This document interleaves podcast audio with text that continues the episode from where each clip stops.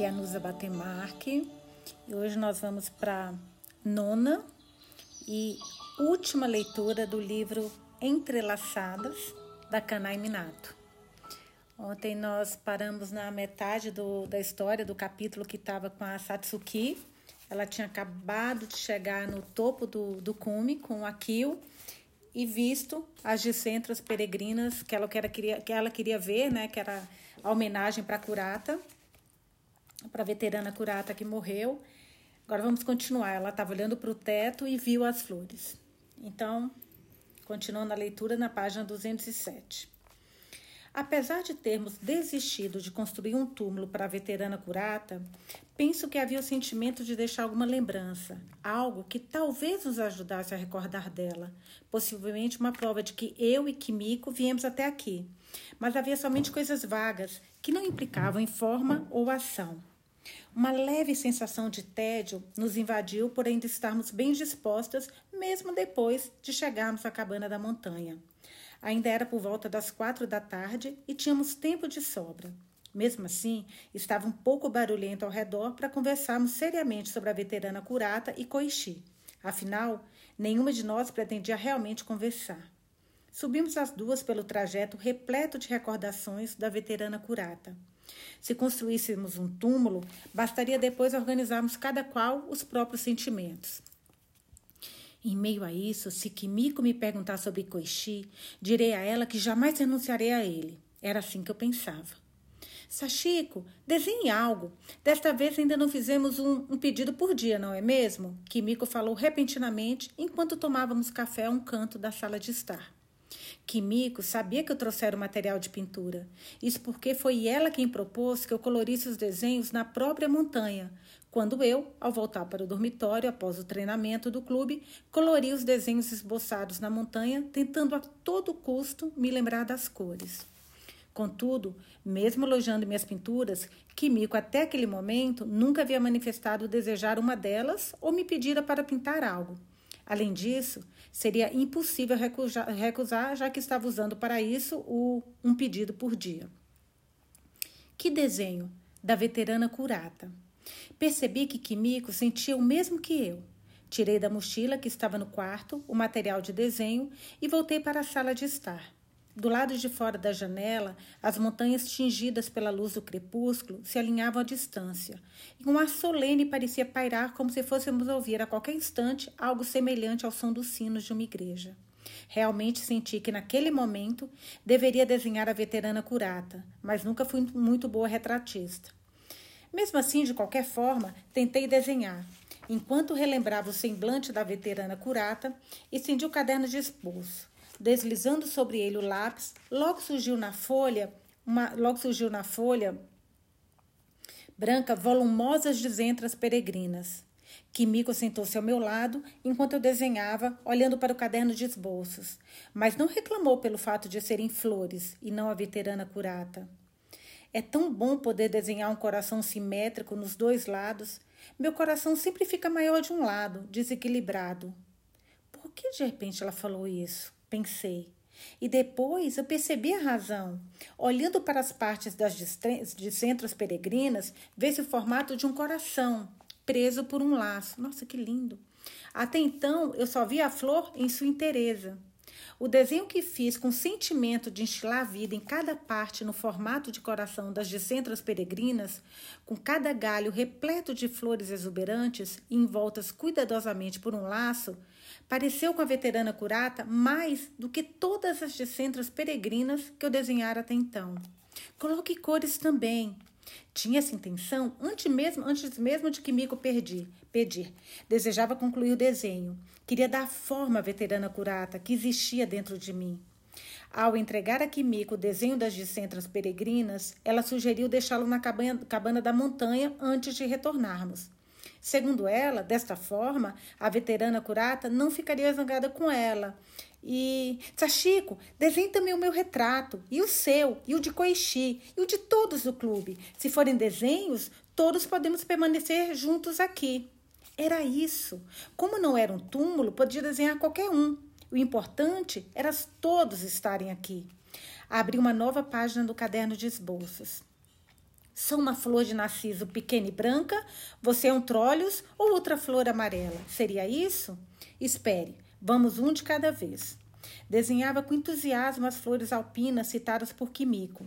Fui rodeada por caminhantes que entraram na sala de estar, mas sem me incomodar com eles, continuei a movimentar a mão. Algumas flores eu só conhecia de nome e não me recordava delas claramente, mas pude desenhá-las porque uma pessoa que me observava abriu uma enciclopédia botânica do bolso dizendo: É esta, é esta. Que legal, gente, até o pessoal ajudando a desenhar as flores. Por último, Kyoishi. Pode ser um acônito, porque tem um rosto afetado e é venenoso. Brincadeira, brincadeira. Seria lírio? Um lírio laranja. Desenhei um lírio laranja, mesmo sem vê-lo, com convicção. Não acredito. Você está. Nossa, como essa menina é ciumenta. Você está demorando o dobro do tempo que gastou com o meu. Depois de desenhar esse, me faça você também um pedaço, tipo um pedido, tipo. Desista do, cílio, do lírio laranja. Essa história de um pedido por dia foi ideia da veterana curata. Logo, eu ouvirei atentamente. Kimiko afirmou e ouviu meu pedido. Nem eu, nem Kimiko sugerimos acabar com o pedido por dia, porque era uma ideia da veterana curata por isso. O dono aceitou alegremente quando pedimos para deixar o maço com meus desenhos em sua cabana. Sabia que ele a adornava com eles, mas não imaginava que os exibisse naquele local. Apesar de não ter pedido isso, a veterana curata estava posicionada no centro, onde todos a rodeiam, no teto. Estavam todos os desenhos dela no teto, gente. Olha que coisa mais linda. Mas o lírio laranja não estava lá. Ainda me toma realmente por um mentiroso? Aqui o perguntou enquanto eu olhava para o teto. Sem palavras, ignorava como revidar. Se, por exemplo, fosse o desenho feito por outra pessoa, como me sentiria? Que? É só um desenho aqui, você é um mentiroso. Certamente é o que eu diria. Quando me trouxeram até aqui e acordei, foi a primeira, primeira coisa que vi. Por que há flores florescendo no teto? Por algum tempo eu nem percebi que eram pinturas, aqui o disse. As flores da pintura, das pinturas pareciam realmente verdadeiras. Por isso ele me trouxe aqui, pois eu desejava ver de centro as peregrinas fora da estação. Como eu poderia me ter motivos para me decepcionar ou culpar aquilo? Não, você não mentiu. E pude me encontrar com a veterana curata. Obrigada. Que ótimo! Conforme nos aproximávamos do cume, estava muito apreensivo, crente que você iria me bater. Estava brincando? Era do fundo do coração? Parecendo aliviado, Aquil retirou do bolso um maço de cigarros, olhou para as discentras peregrinas no teto e devolveu o maço ao bolso. Diante dos olhos, um mar de nuvens violeta claro brilhante se estendia. Mais adiante se via o Monte Fuji. Fuji. Quanto tempo permanecemos sentados diante da placa onde estava escrito Monte Acá? Aquil permaneceu completamente mudo desde que deixamos a cabana. Já havia fumado três cigarros. Fiquei indecisa se deveria ou não dizer a ele que fora eu quem fizera aquelas pinturas. Ao olhar de repente para fora da janela, a neblina havia dissipado e um mar de nuvens alaranjadas se estendia, iluminadas pelo sol poente. Era um desperdício ver uma paisagem tão maravilhosa através de um vidro. Foi quando saímos os dois da sala de estar, dizendo: Vamos nos dirigir ao cume. O dono saiu de dentro do balcão da recepção e perguntou para Akil: vocês dois se conheceram por causa daquelas pinturas? Não, nós trabalhamos no mesmo local. Não diga, eu juraria que você gostou tanto daqueles desenhos que teria mandado uma carta de fã à professora de pintura para poder conhecê-la, o dono disse, abrindo um sorriso para mim. Gostaria de ter dito a ele para não me chamar de professora de pintura, mas percebi que a questão não era essa. Aquilo dirigiu ao dono um olhar confuso, como se ignorasse o significado. Quando os recebi, achei um desperdício enfeitar uma cabana da montanha com desenhos tão bons. Mas quando a pessoa de uma editora veio de Tóquio por ter ouvido falar dos desenhos e me disse que desejava usar o de lírio laranja, o que estava faltando, né? Que era do, o do, do Koichi. Na capa de um romance sobre montanhas de um famoso escritor, fiquei admirado com o fato de um desenho poderoso poder atrair pessoas até um lugar como este Contatei de imediato a senhora Tacano, quer dizer, a professora.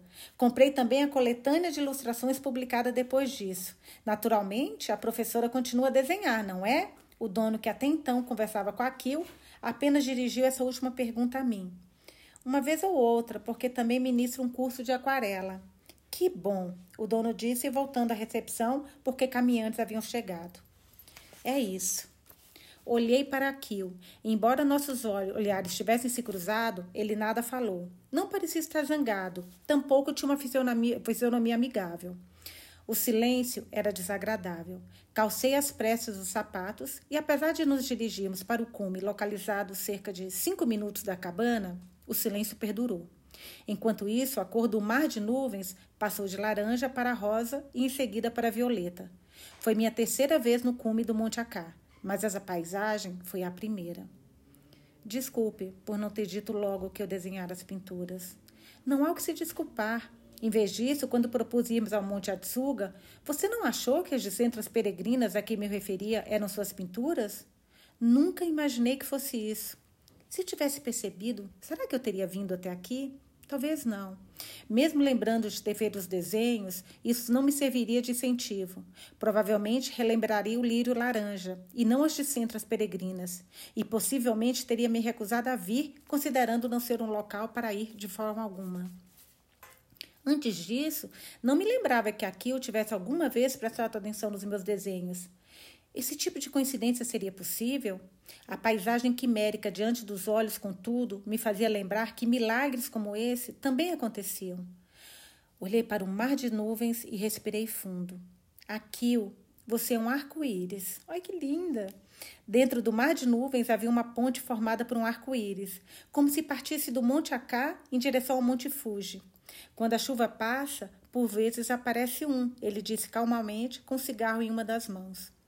Para um homem que se intitulava trazedor de chuvas, talvez um arco-íris não fosse nada raro. Mas para mim, o que se estendia diante dos olhos era uma paisagem fantástica, e aquele era o momento exato de revelar a minha decisão. Vou ser a doadora. Hesitar quando se tem a vida de uma pessoa. Ela tem toda razão, gente. Não dá para não, não, não salvar o menino. Hesitar quando se tem a vida de uma pessoa na palma da mão é por si só estranho, mas finalmente consegui decidir. Talvez me arrependa ao pensar em meus pais, mas ainda é melhor se arrepender por tê-lo salvado do que por não tê-lo. Vou apenas informar minha mãe que me tornarei uma doadora e que desconheço quem receberá a doação. Direi que o hospital ainda tinha o resultado dos exames que realizei na época da veterana curata e descobriram a compatibilidade do meu tipo de glóbulos branco com de, brancos com de uma pessoa internada com leucemia. O que você acha? Não é arriscado? O quê? Não sei o que será doado ou de que forma, mas não ficam cicatrizes ou sequelas? Ai, nem havia pensado nisso. Bom, não adianta pensar nisso agora. Muito altruísta da sua parte, Satsuki Takano. É realmente uma mulher abnegada. Seria isso um elogio? Minha maior alegria, no entanto, não foi pelo fato de ter sido elogiada, mas sem dúvida por ter sido chamada corretamente pelo meu nome. Diante da porta de entrada, com a mochila nas costas e a mão esquerda escondida atrás do corpo, toquei com a mão direita a campainha e minha mãe apareceu correndo. Olhando meu rosto, exalou um suspiro de alívio. Não imaginava que estivesse tão preocupada. Estou de volta, disse estendendo a mão esquerda. Ah, você escolheu na montanha? Claro que não. A lembrança que trouxe da montanha é outra. Mas ao chegar à estação e passar pela galeria, de repente senti vontade de comprar flores. Não são lindas? Ofereci à mamãe o buquê de gencianas azuis que segurava na mão esquerda. Tenho uma consulta para lhe fazer, acrescentei. Porém, minha mãe não fez menção de receber as flores, apesar de sempre se apossar das que sobravam na aula antes mesmo de eu lhe oferecer. Conversa séria? Sim, assenti com a cabeça. E ela estendeu ambas as mãos, não para receber o buquê de flores, mas para apertar a minha mão. Não é uma consulta, mas algo que você já decidiu, não é mesmo? Como sabe? Porque você comprou flores, como seu pai, que lindo, meu Deus, como seu pai costumava fazer. Por isso, certamente, o que você decidiu não está errado. Minha mãe apertou forte minha mão e abriu um leve sorriso. Uma lágrima escorreu pelo seu rosto. Uma enxurrada de lágrimas também enrolou dos meus olhos. Nossa, fiquei emocionada. Incapaz de dizer perdão, chorei copiosamente. Outro capítulo, agora é eu acho que é o último capítulo do livro, Rica, página 215. Ao atravessar a catraca, vislumbrei de pé duas pessoas de rostos conhecidos, o secretário e o diretor. Senti vontade de suspirar ao pensar que tomei o trem bem cedo para vir até este lugar e continuar a batalha travada outro dia no Grande Hotel H, quando não obtive nenhum resultado. Peço-lhe desculpas pelo outro dia, o secretário falou em um tom polido, fazendo uma saudação. Embora não estivesse sorridente, ele olhava para mim, o que representava por si só uma mudança na sua atitude, da sua atitude naquele dia. O carro está em um estacionamento mais à frente. Permita-me carregar sua bagagem. Serviço completo? Mas não tenho tanta bagagem assim. Uma bolsa tiracolo e uma sacola de papel da Baicodô. Não há necessidade, obrigada. Ao recusar, ele apenas disse: Sendo assim, virou-me as costas e começou a caminhar apressado. O diretor foi em seguida e eu os acompanhei. Não parecia ser bem-vinda, tratavam-me como a uma convidada. Apesar de ter imaginado um carro preto do tipo que as estrelas de Hollywood costumavam usar, a porta que o secretário abriu dizendo por favor era de um carro de passageiros relativamente grande, do tipo bom para ser usado também em trilhas na montanha. Talvez seja melhor apagar a minha cabeça, da minha cabeça a imagem que formei de uma casa de campo parecida com um antigo castelo europeu. Acomodei-me ao lado do diretor no banco traseiro. O carro arrancou. Se estivesse no carro com um namorado, amigos ou familiares, certamente teria vontade de exclamar: Nossa, que lindo! ao contemplar a paisagem. Mas eu desconhecia qual era a minha relação com as pessoas dentro desse veículo. É o senhor Moriyama, não é? Tentei dizer, me dirigindo ao diretor, que olhava para fora da janela. Quem lhe falou? Por intermédio da Baikudô, fui diretamente até sua casa. Queria lhe agradecer por visitar o túmulo da minha família. Muito obrigada. Gostaria de perguntar sobre a relação dele com meus avós, mas pensei em primeiro agradecer descontraidamente. Porém, o diretor Moriyama apenas emitiu um som quase inaudível, algo como não ou nada. Talvez fosse somente impressão minha, mas ele parecia exalar uma aura como se quisesse dizer: não me dirija a palavra. Aos poucos, aos poucos, as folhas de bordo estão se revestindo de muita cor, não, não estão? Quanto tempo falta para chegarmos? Permanecer calada após ter aberto uma vez a boca parecia dobrar o peso do ar. Portanto, tentei perguntar algo mais evasivo. Deixe-me ver, para mim também é a primeira vez, não sei bem. Mais uns 20 minutos. O secretário, que até então dirigia calado, apressou-se em informar. Como a casa de campo foi construída, foi construída pelos meus pais, não havia até hoje convidado o diretor. Como outro dia nos encontramos e desta vez iríamos conversar novamente com você, achei melhor pedir a ele para vir também.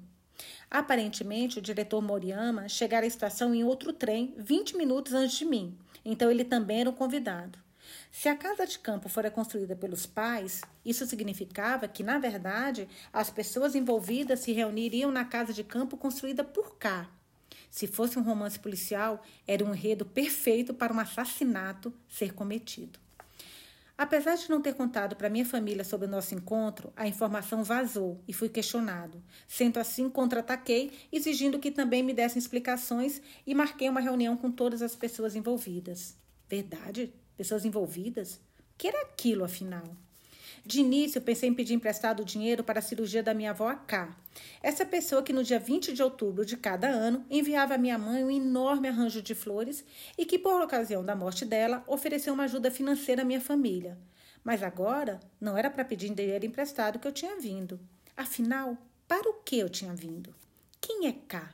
E que relação mantinha com a minha mãe? Por que ele enviava flores até mesmo após sua morte? O senhor Moriyama, que atuava como diretor na empresa de cá, foi no passado colega de trabalho do meu avô. E a mãe da senhora Moriyama disse que ele devia muito a meu avô, a ponto dela não poder deixar de visitar seu túmulo. Vim porque desejo saber qual é o vínculo existente entre cá e minha família. Mas Cá não estava mais neste mundo. Então, quem dará as explicações? Ah, espere um pouco. Afinal, Cá estaria indicando uma única pessoa? Chegamos à casa do campo, de campo. Fiz bem em ter expulsado de minha mente a imagem do antigo castelo. Tratava-se de uma casa de madeira, construída em uma localização ideal para se contemplar o Monte Acá.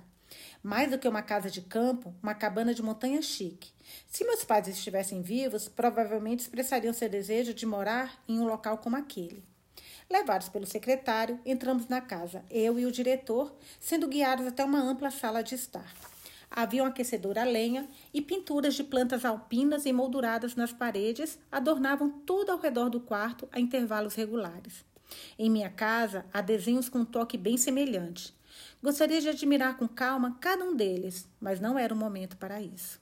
No sofá, no centro do cômodo, havia duas mulheres sentadas que se levantaram a nos ver, nos ver entrar. Primeiro, certamente, as apresentações. Boa tarde, sou Rick Maeda. Rica Maeda, por favor, aceitem essa lembrança. Entreguei a sacola de papel à senhora posicionada mais próxima de mim. Obrigada. São doces de Baikudô, não são? Eu os adoro. Na sacola de papel e no papel de embrulho não constava o nome da loja. A senhora, a senhora olhou a sacola de papel e com um leve sorriso me encarou. Você é a cara da Satsuki, afirmou. Continuou a sorrir, mas os, os olhos lacrimejaram. Não sabia como reagir. Quando por fim afastei o olhar, meus olhos encontraram os da mulher idosa, por detrás dessa senhora. Mas foi a vez dela de desviar o olhar. Será impressão minha ou ela, no átimo, parecia ter se assustado? O que estaria por trás destas duas formas de reação? Sim, sim, não disse meu nome, a mulher sorridente falou, enxugando as lágrimas com as pontas dos dedos. Sou Kimiko Kitakami. Essa senhora não seria K? A Kimiko, de quem o dono da Baikudo se recordava? Eu e Satsuki fomos colegas de classe na universidade e dividimos o mesmo quarto no dormitório. Kimiko falou sobre a relação com a minha mãe, Satsuki Maeda, cujo nome de solteira era Satsuki Takano. Ambas foram convidadas pela veterana Kurata a ingressar no clube de montanhismo da Universidade W, onde conheceram Koichi. Nossa, gente, tudo entrelaçado. É a família, meu Deus. Onde conheceram Koichi Takami, dois anos mais velho. No primeiro encontro, minha mãe teria inadvertidamente chamado Koichi de papai, e os dois acabaram se apaixonando. Ela conseguiu dizer se apaixonando com a fisionomia tranquila. Pessoas de idade me inspiravam medo. Kimiko amava Koichi antes mesmo, da, antes mesmo da minha mãe e sofria muito à medida que a amizade entre elas duas se aprofundava. Todavia, algo aconteceu que colocou o amor ou a paixão em segundo plano. A veterana curata recebeu o diagnóstico de leucemia mieloide aguda. O tratamento era um transplante de medula óssea. Os membros do clube realizavam exames de sangue, mas nenhum deles era compatível. Embora nenhum de nós fosse compatível com a veterana Kurata, descobriram que Satsuki e Koichi possuíam o mesmo tipo de glóbulos brancos. Alguns anos atrás, o protagonista de uma série televisiva bastante popular também padeceu da mesma doença. Mas, se me lembro bem, a probabilidade de compatibilidade com uma pessoa sem relação sanguínea era extremamente baixa, de uma em dezenas de milhares. Mesmo eu, enquanto ouvi o relato da senhora Kimiko, senti um pouco do laço, estou lá entrelaçando, entre minha mãe e Koichi e imaginei que ambos teriam ficado muito impressionados. Gente, esse livro tem tudo a ver com o título, né? Entrela tudo entrelaçado. Kimiko continuou a contar. A veterana curata não resistiu. Koichi curou a tristeza da minha mãe, mas não havia quem curasse a tristeza de Kimiko. Para curar sua própria tristeza e celebrar a amizade sincera existente entre minha mãe e Koichi, Kimiko convidou minha mãe para ir ao Monte Atsuga, pensando em construir um túmulo na montanha em que haviam ido juntas com a veterana Kurata. Durante o caminho, elas desistiram da ideia de construir o túmulo e Kimiko pediu à mamãe que, em vez disso, fizesse desenhos. Os desenhos que agora adornavam aquele cômodo. Olha, os desenhos que estavam no teto do. Nossa, agora estão ali. Durante alguns anos estiveram enfeitando uma cabana na montanha. Gente, mas parecem ter sido trazidos para cá quando a casa de campo foi construída. Fizemos um pedido por dia quando subimos a montanha. Por isso, pedi a Satsuki para fazer os desenhos. E, por sua vez, ela me pediu que desistisse de Koichi. Pensava que minha mãe era do tipo relativamente insensível e me surpreendi que ela pudesse, pudesse pedir algo tão profundo. Depois de colocarem um ponto final desta forma, Kimiko fortaleceu a amizade com minha mãe durante o resto da vida universitária. Mas certo dia, subitamente, minha mãe se separou de Koichi e se desligou do clube. Por mais que Kimiko indagasse o motivo, minha mãe jamais se abriu. Kimiko perguntou a Koichi, mas ele também se calava. As duas se formaram na universidade, e a relação entre Kimiko, que continuou em Tóquio trabalhando, e minha mãe, que voltou para sua cidade natal, restringira-se à troca de cartões de ano novo. Depois disso, na missa do terceiro ano de aniversário da morte da veterana Kurata, Kimiko se reencontrou com Koichi Kitakami e, conforme foram se vendo várias outras vezes, começaram a namorar e se casaram. Na época, perguntei outra vez a Koichi o motivo de ter se separado de Satsuki. Ameacei desistir de me casar se ele não me revelasse. Embora receosa, se não perguntasse, teria de conviver com essa apreensão até o fim dos meus dias. E ele contou o motivo? Bem, Mãe, a senhora permite que eu conte? Ela perguntou à senhora, que a ouvia calada, mas esta nada respondeu. Ela continuou a olhar fixamente um dos desenhos da parede. Parecia um lírio. Ela é a filha, ela é filha da mulher que salvou seu filho, Kimiko insistiu, e a senhora sentiu levemente com a cabeça. O pai de Koichi e a mãe de Satsuki eram primos. A mãe de Satsuki, minha avó, apareceu na história. O pai de Koichi, meu avô, trabalhavam e meu avô trabalhavam na mesma empresa e houve um desentendimento entre eles. Logo depois disso, meu avô sofreu um acidente de trabalho. Minha avó ficou convencida de que o marido fora assassinado, assassinado e rompeu relações com a família Kitakami. Minha mãe e Koichi descobriram o que aconteceu no passado. Isso motivou sua separação. Por essa razão, após entrar para a família Kitakami, também cortei relações com Satsuki mas surgiu uma circunstância que me forçou a contatá-la a qualquer custo. Koichi ficou doente. Leucemia mieloide aguda. Pediram aos parentes e ao pessoal da empresa para realizarem exames de sangue, mas ninguém tinha o tipo de glóbulos brancos compatível. E o banco de medulas ósseas? Perguntei, algo que me preocupava desde a conversa sobre a veterana curata. Naquela época, ainda não existia, Kimiko respondeu. Sendo assim, minha mãe era provavelmente a última esperança.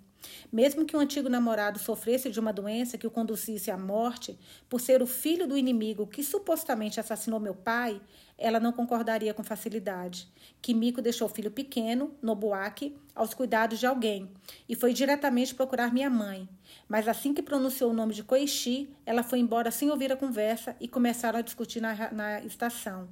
Quem passava por acaso por ali foi um conhecido do local de trabalho de mamãe, Akio Maeda meu pai. Ai, gente, ela casou com, Mae, com a Kyo, a Satsuki. Cara, tô dando a ver a história de novo aqui. Eu já tinha lido, mas eu tinha esquecido os detalhes. Nossa, esse livro é demais, meu Deus do céu, tô emocionada aqui. Depois que minha mãe foi embora, for embora, Kimiko explicou a situação a meu pai e pediu que de alguma forma convencesse. Deixou com ele uma mensagem e, se não desse certo, pediu para transmitir à minha mãe que Kimiko desejava que ela recordasse de quando as duas subiram no Monte Atsuga e, se mesmo assim não desse certo, ela desistiria. Akio levou Satsuki diretamente ao Monte Yatsuga. Alguns dias depois, Kimiko recebeu um telefonema da mamãe. Ela aceitava ser a doadora. Minha mãe falou o seguinte para Kimiko, que não cansava de agradecer. Não leve isso tão a sério e apenas pense no um pedido por dia. O meu pedido é que você oculte de Koichi e dos membros da família Kitakami que sou eu a doadora. Direi à minha mãe que vou doar, mas vou ocultar que o receptor é Koichi. Por isso, por favor, nunca mande um cartão de agradecimento. Eu cumpri minha parte no pacto, porém Koichi percebeu. A partir do ano seguinte, no dia 20 de outubro de cada ano, dia da cirurgia do transplante, ele decidiu enviar flores a Satsuki. Nossa, e falou que era um grande amor, lembra? Ele nunca esqueceu a, a Satsuki. Então era isso? De, qualquer, de que forma Satsuki recebia as flores todo ano? Kimiko me interpelou. Entendi o motivo do oferecimento das flores e podia me convencer também de terem sido tão deslumbrantes. Mas como seria o sentimento dela? O antigo namorado da minha mãe que me desculpasse, mas na minha opinião, ele agiu para apenas para sua autossatisfação. Desconheço. Não ficava em particular alegre e apenas repartia as flores recebidas em grande quantidade, colocando-as em vasos com a ajuda de toda a família. Para mim, ela dizia que as flores eram entregues a ela por ter acertado numa loteria. Loteria é bem do jeito de Satsuki. Kimiko balbuciou como se estivesse aliviada. Mas havia algo que não me convencera. Ouvindo a conversa de Kimiko, a parte final estava muito vaga. A voz de Koichi e a do seu pai são semelhantes? Sim, isso mesmo. A ponto de eu mesma me confundir ao telefone. Por quê? Como direi? O que aconteceu entre meus avós e a família Kitakami foi realmente imaginação da minha avó? O pai de Koichi não seria o famoso arquiteto Yosuke Kitakami? Isso mesmo, você conhece bem, Kimiko respondeu inesperadamente. É famoso, mas é alguém do passado. Mesmo assim, a memória do dono da floricultura Yamamoto é fantástica. Não tenho interesse em arquitetura, mas na cidade onde moro há um museu de arte Michio Kazai, projetado por Yosuke Kitakami. Dizem que foi o ponto de partida para que ele se tornasse. Olha isso, gente, com o projeto do, Yasuka ele conseguiu ele conseguiu ficar famoso. Cara, que me... por isso que a mulher, a minha que nunca vai nesse, nesse museu. Cara, que sacanagem. É, um museu de arte Michio Kazai projetado por Yosuke Kitakami. Dizem que foi o ponto de partida para que ele se tornasse reconhecido mundialmente como arquiteto.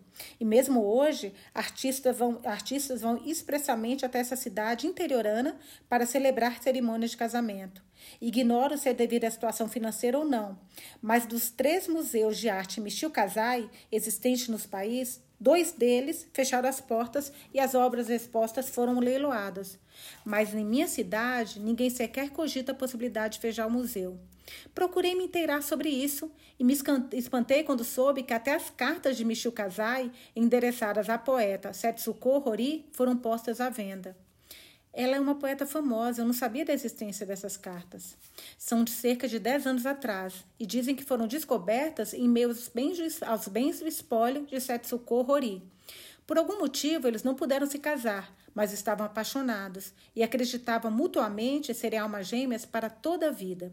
Parece que mesmo quando Kumichio Kazai estava em tratamento em sua cabana no Vale das Chuvas, Setsuko estava com frequências escondidas, e por isso o governo provincial comprou as cartas por achar que poderiam ser expostas no Museu de Arte.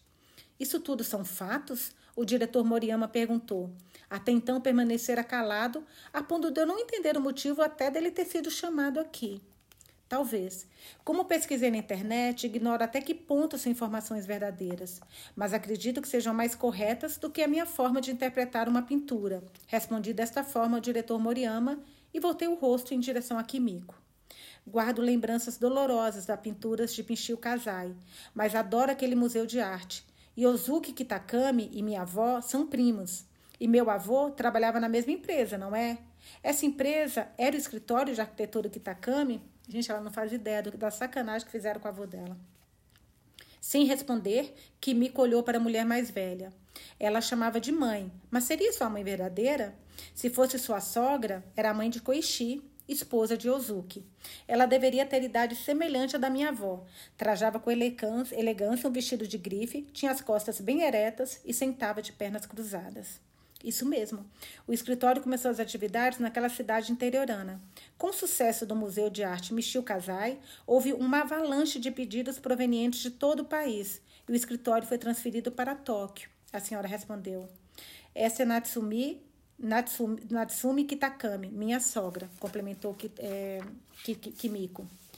Que mal entendido ocorreu entre meu avô e Ozuki Kitakama? Kitakami, perguntei a Natsumi. Uma tolice apenas. Mas minha avó acha que o marido foi assassinado. Não deve ser algo tão tolo assim. Natsumi desviou o rosto e se calou. Sim, ela era ela. O senhor Moriyama trabalhava na mesma empresa e conhecia meu avô, não é? Não sabe o que aconteceu? Eu também, é, nada. Então, por que sua mãe continuou visitando o túmulo do meu avô durante décadas? É porque ele a ajudou diversas vezes. Ontem, ao visitar a casa da família Moriyama, sua mãe veio até a porta e, ao me ver, começou a se desculpar.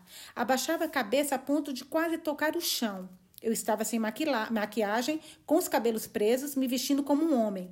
Sua mãe não teria me confundido com meu avô? O que ele deixou naquela cidade que sua mãe carregou dentro dela por tantas dezenas de anos? Caraca! O senhor Moriyama abaixou a cabeça e permaneceu calado. A única pessoa que não pretendia dizer nada. Kimiko, a senhora não sabe nada sobre isso? A senhora se convenceu só com aquela explicação do motivo da separação da minha mãe e Koichi, se casou e suplicou pela vida do seu marido a ela? A senhora me toma por idiota? O correto seria revelar o passado e, se houve culpa, pedir perdão e só então solicitar algo, não acha? Eu pedi perdão. Foi Natsumi quem respondeu. Quando Koichi comentou sobre Satsuki, com quem se relacionava, ele disse que sentia ser a força do destino o fato de haver um laço, em uma probabilidade de uma em dezenas de milhares, mas não imaginava que existisse um laço sanguíneo.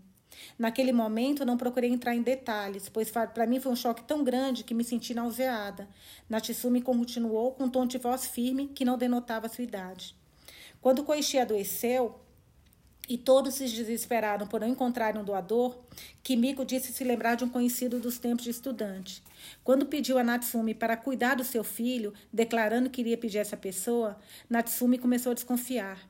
Quando viu o rosto de Kimiko ao vir buscar Nobuaku, Nobuaki, que é o filho, né? Essa confirmou a Natsumi que a pessoa que ela pedira era Satsuki Takano, mas não obtivera dela uma resposta positiva. Por isso, Natsumi decidiu, junto com o marido Yosuke, pedir a Miyuki Takano. Nossa, eles foram pedir para a mãe dela. Lembra quando ela chegou para falar que tinha? Ainda a mãe dela já sabia. A Miyuki, né? Lembra quando ela voltou do, do montanha com o Akio e ela foi falar com a mãe dela que tinha um pedido para fazer e a mãe dela começou a chorar? A mãe dela já sabia então. Caraca, gente. Então, por isso, Natsumi decidiu, junto com o marido Yosuke, pedir a Miyuki Takano que salvasse a vida do filho. Como certamente ela não viria nosso pedido se fôssemos de repente encontrá-la, escrevemos uma carta sob pseudônimo e, para que ela não desconfiasse vendo o carimbo dos correios, pedimos ao conhecido da cidade T para postá-la. Desta forma, ela nos recebeu. A carta mencionava que o filho de Koichi sofria de leucemia mieloide aguda, que o tratamento seria um transplante de medula óssea, que era difícil encontrar um doador que Koichi e Satsuki tinham o mesmo tipo de glóbulos brancos e que isso fora descoberto quando os dois pertenciam a um clube de montanhismo na época de estudantes. Terminava a carta pedindo para ter um encontro para conversarem. Uma resposta veio imediatamente por telegrama, mas ao visitar a família Takano na data seguinte, somente Miyuki estava em casa. Minha filha foi a uma excursão na montanha. Foi quando os meus pais subiram juntos o Monte Atsuga. Talvez tivesse escolhido esse dia por não terem de pedir a Satsuki, Desolado, o casal Yosuke Natsumi, Natsumi pediu perdão pelo passado e implorou a ela que salvasse o filho. Só por isso que pediram, né? Nunca se dignaram a fazer nada. Eles sentiram, pelo aspecto no interior da casa, que a vida delas era simples e ofereceram uma ajuda financeira. Roubaram o avô, o pai, né? Minha avó respondeu com frieza. É muito, ah, tá vendo? É muito estranho um pedido de perdão condicionado a uma troca. Vocês apenas, ai, adoro essa mulher, gente. Vocês apenas fingem estar se desculpando porque desejam salvar o próprio filho, mas nem sequer pensam como tudo isso é deplorável em relação a Kazuya. Durante anos não deram a mínima para nós e agora isso? Ajuda financeira? Não me façam de idiota. Criei minha filha sozinha e onde quer que vá, ela nunca me envergonhou. O casal Yosuke Natsumi não encontrou palavras para revidar, porque tudo era incontestável.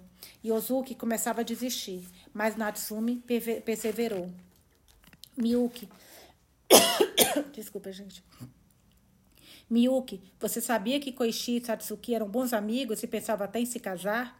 Depois dos funerais de minha sogra, eles descobriram sobre o passado e Koichi foi desprezado por Satsuki, mas ele sempre se preocupou. Satsuki voltou para a cidade natal porque não conseguia emprego, não foi? Por intermédio de um conhecido de Ozuki, ele mostrou uma pintura de Satsuki a uma pessoa de editora. Sim, foi ele. Revelar isso em um momento como aquele, como minha avó teria se sentido. Então foi o Koichi que conseguiu para ela aquele contato, que ela teve o livro, uma foto exposta no livro, né? Ele sempre apaixonado por ela, o Koichi.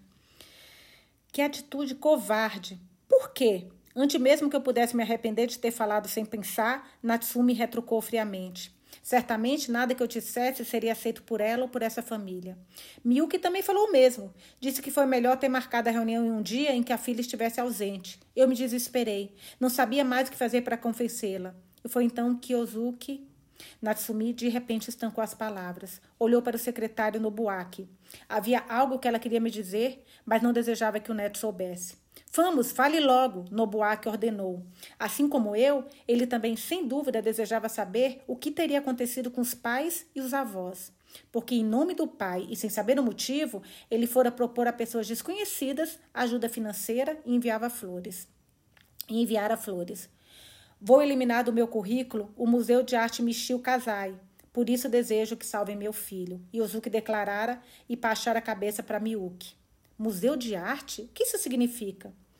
Caraca! O Museu de Arte Michio Kazai foi um projeto de Kazuya e Ozuki efetuou retificações posteriormente. Natsumi explicou, escolhendo bem as palavras. Kazuya Takano, meu avô, trabalhava na área comercial do escritório de arquitetura Kitakami e se inscreveu sem que Ozuki soubesse em um concurso de projetos para o Museu de Arte Michio Kazai, patrocinado pelo governo da província. Ao tomar conhecimento disso, Yosuke pediu à prefeitura que lhe enviasse de volta os desenhos. Nossa, que sacanagem, eu não consigo eh, perdoar isso e corrigiu partes com problemas estruturais, duvido que tinha esses problemas, refazendo a inscrição em nome do escritório. Por que não falaram desde o início algo tão importante? Aquele museu de arte é considerado o ponto de partida do sucesso de Ozuki Kidagami e é sua obra mais representativa, aquele que em toda sua vida nunca conseguiu superar, não é mesmo? Conforme minha avó disse, meu avô foi assassinado. Na realidade, foi um acidente, não é, senhor Moriyama?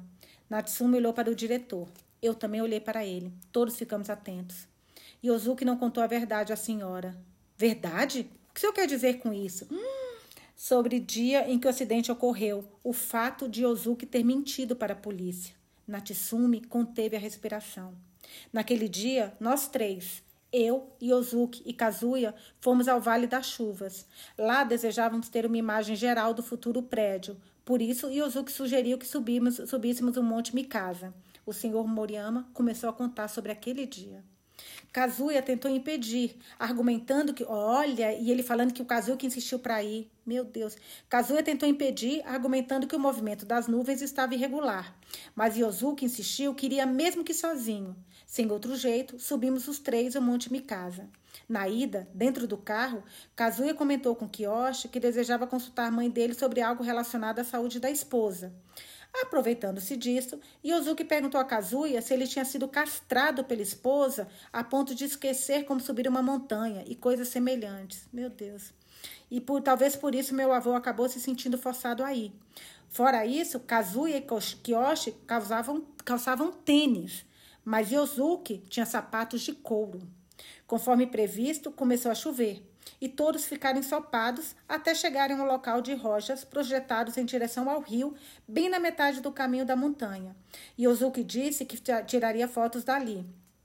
Kazui alertou que as rochas seriam perigosas, porque Yosuke calçava sapatos de couro e, segurando ele próprio a câmera, foi até as rochas, caiu de lá de cima e morreu afogado. Meu Deus. O que Yosuke testemunhou para a polícia? Perguntei, apertando com força meus dedos trêmulos. Ele insistiu que Kazuya queria subir as montanhas. Por que essa mentira? O senhor não contou a verdade? Não pude contar. Por quê? Porque havia algo que me fez sentir culpado em relação a Kazuya. Fui eu quem informou a Yosuke que Kazuya se inscrevera no concurso. Nossa, Miyuki achava que era ela, gente. Quando eu e Ozuki descemos a montanha, ele me disse: Vamos alegar que Kazuya insistiu em nos fazer subir a montanha. Do contrário, serão levantadas falsas suspeitas de que eu o teria assassinado em razão do concurso, o mesmo com relação a você. Por isso mentimos. Que crueldade! Então foi você que informou Yosuke? Miyuki declarou na frente de todos que fui eu a culpada, apesar de nunca ter falado com Yosuke sobre Kazuya. Talvez até hoje ela me culpe por isso. Mas por que você fez algo assim? Você tinha mais afeição por Kazuya do que, do que por Yosuke, não é? Ao meu lado, Natsumi novamente disse algo estúpido e eu senti vontade de ranger os dentes. A interpretação da pintura. Como? Até eu exclamei com voz estúpida ao ouvir a resposta do Sr. Moriyama. Ontem no hotel, quando eu perguntei a você, Rica, sobre a pintura de Michio Kazai, sua explicação foi algo transmitido a você por alguém da sua família, não foi? Não, absolutamente. Minha família ignora tudo que se refere a esse pintor e nunca contei a ninguém da casa sobre a vergonha que passei na excursão. Inacreditável. Se é daquela forma que vejo a pintura, nada posso fazer com relação a isso, não acha? Como disse naquele dia, cada pessoa tem uma interpretação diferente de uma pintura abstrata. Por que Michio Casai aparece, reaparece agora? Minha avó vê as pinturas de Michio Casai da mesma maneira que você. Ouvindo a interpretação da minha avó, também passei a ver da mesma forma que ela. E falei sobre isso com Kazuya. E ele confessou que passou a ver também as pinturas dessa forma. E foi assim que ele concluiu os desenhos do Museu de Arte. Esperava que ele incluísse meu nome também no campo, nossa, do nome de projetista. e perguntei discretamente ao conhecido que trabalhava na prefeitura da província, mas só constava o nome de Kazuya. Foi uma frustração. Nossa, ele ficou com ciúmes. Era sobre o meu avô que se referia no outro dia então? Que tolice! Para mim não era uma tolice. Sentia muita lástima por minha avó. Achava que ela poderia ser uma amiga especial de Michio Kazai, porque ouvira falar sobre o episódio de uma amante visitando na cabana. Até pouco tempo eu acreditava que seria minha avó. Por isso achei que ela estivesse usando uma forma de interpretação ensinada especialmente à pessoa amada. O senhor tinha apenas inveja por não ter conseguido se aproveitar do talento do meu avô. Além do mais, é um equívoco. Deve ter pensado, viu só, seu idiota, quando meu avô morreu. Não, de jeito nenhum. Uma única vez, não conseguindo aguentar, cogitei revelar tudo à esposa dele. Mas aconteceu algo que me fez ver que não deveria fazê-lo e acabei não dizendo nada. Minha mãe percebeu que eu tinha consciência pesada. Três anos depois do incidente, revelei tudo a ela, na noite anterior à ida com Yosuke para Tóquio. Minha mãe se despediu de mim, dizendo para deixar tudo por conta dela. Sórdidos, todos vocês, foram embora deixando para trás o que fizeram naquela cidade. Viveram felizes como se não houvesse acontecido nada e apenas choramingaram no momento conveniente. Minha avó jamais perdoaria gente como vocês. Não perdoou, Natsumi disse. Graças ao Museu de Arte, Michio Kazai tornou-se famoso, conquistou a posição de agora e eliminar doravante do currículo é apenas o desejo de Ozuki. Li em alguma revista que, mesmo recebendo prêmios em concursos internacionais, nunca superou sua primeira obra, que nem, ele, nem era dele, né? Diga-se de passagem. E fala-se tanto disso a ponto de chamar a atenção logo de mim, que fujo de notícias relacionadas a vocês. Você não quer escapar do talento de Kazuya? Se você roubou, carregue durante toda a sua vida a responsabilidade. O casal Yosuke Natsumiu só ouviu cabisbaixo as palavras da minha avó. Que ela falou, né? Você nunca mais conseguiu fazer nada, porque, ó, gente, amei isso que ela falou para eles, amei. As, os dois desistiram achando que era o fim. No entanto, jamais os perdoarei. Mas quem deve decidir se vai ou não ser a doadora é minha filha, minha filha. Por isso, qualquer que seja a resposta dela, nunca voltem a pisar nesta casa. Não tenho intenção de contar ela sobre o passado e sobre a vinda de vocês aqui hoje, minha avó declarara. Não estaria ela convicta de que a filha aceitaria ser doadora? E foi assim que minha mãe tomou aquela decisão. Minha avó e minha mãe continuaram como mãe e filha a deixar trancados no peito os acontecimentos que ocorriam com cada uma delas, de forma a não se ferir mutuamente, durante muitos anos, durante décadas.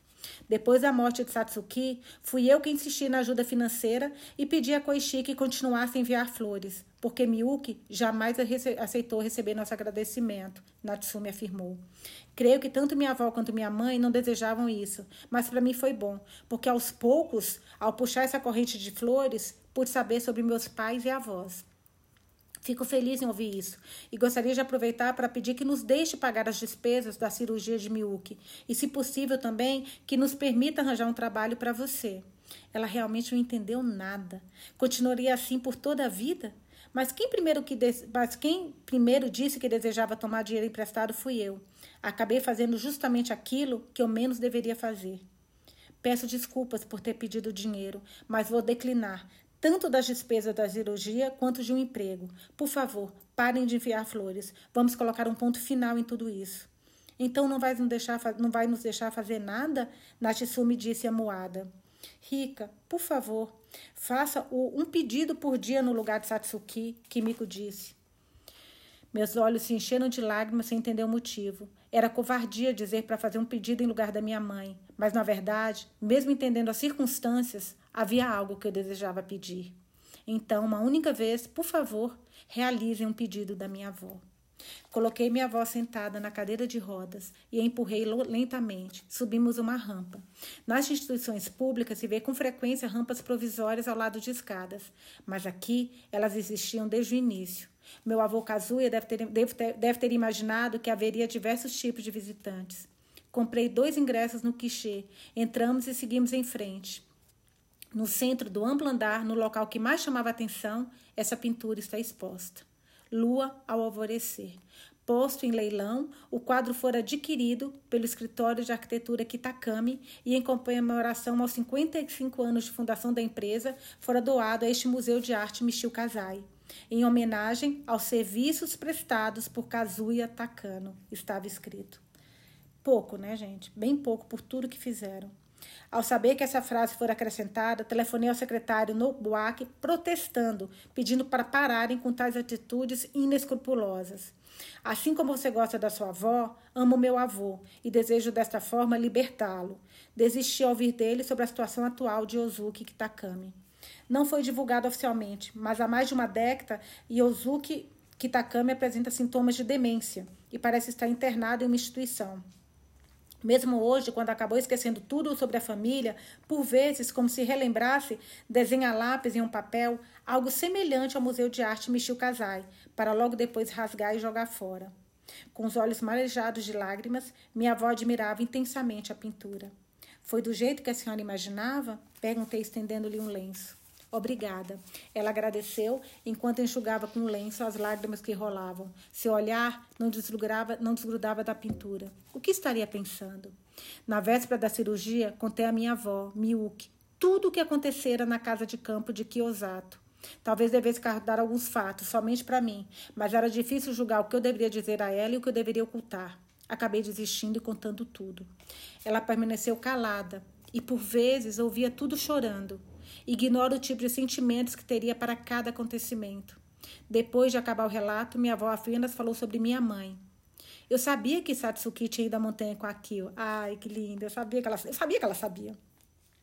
Notei que ela não fora com Kimiko porque, por ter lido a carta e também porque a abriu um mapa do Monte Atsuga enquanto jantava no restaurante onde eu trabalhava. Ela me relatou isso diante do altar budista. Aproveitou para atualizar o florista quente e disse que não havia mais necessidade de fazer uma oferta no leilão. Encontrei de alguma forma um local de trabalho. No mês seguinte, com coragem, começaria a dar aula de inglês em uma escola preparatória na cidade. E seja o que. Ah, com licença, ouvi uma voz de trás de mim. Era uma funcionária do Museu de Arte. Ela segurava um buquê de rosas cor-de-rosa. Pois não? No primeiro andar está sendo realizada agora uma cerimônia de casamento. E como já está chegando ao final, o casal descerá por aquela escadaria. Vocês poderiam, por favor, entregar a eles essas flores? Ela nos pediu. Ao olhar para os arredores da escada, várias pessoas se enfileiravam formando um caminho, cada qual segurando uma rosa. Era intenção do Museu de Arte celebrar a presença dos visitantes, como no caso do casal de arquitetos residentes em Hokkaido, que se conheceu em função deste museu e que veio até essa cidade interiorana distante para celebrar a dois a festa de casamento. Recebemos, eu e minha avó, uma rosa cada, e nos juntamos aos demais no caminho de flores sobre a escada. Dentro do museu, uma música começou a tocar. Os noivos apareceram no alto da escada. O vestido branco da noiva resplandecia. Exibindo sorrisos radiantes, os dois fizeram uma saudação em agradecimento, se deram os braços e começaram a descer a escadaria, passo a passo. Que lindo! Minha avó exclamou, apertando os olhos. Hoje é um dia realmente maravilhoso. Mas se a noiva fosse você, rica, seria ainda mais espetacular. Ela não desiste de casar todo mundo, né? O casamento dela foi tão feliz, apesar do final, mas ela era apaixonada e o marido por ela. Essas palavras poderiam ser consideradas afrontosas, mas por algum motivo eu estava muito alegre e as lágrimas não paravam de correr. Ai, gente, acabamos o livro Entrelaçadas da Kanai Minato. Eu amei esse livro, amei, assim, foi maravilhoso reler esse livro com vocês, porque quando eu cheguei no final, que eu descobri que, na verdade, tratava-se de três gerações da mesma família, eu me surpreendi. Em nenhum momento eu tinha imaginado isso. Eu achava que eram três mulheres diferentes morando no mesmo lugar, sabe? Eu fiquei muito surpresa. E agora eu estava bem ansiosa para reler, porque agora eu estava relendo sabendo que eram da mesma família. Eu não tinha ideia. Estou bem curiosa para saber se vocês sabiam ou não. Bom, depois eu quero saber, a gente vai ter um debate no final do mês, eu quero muito saber o que vocês acharam. Eu amei.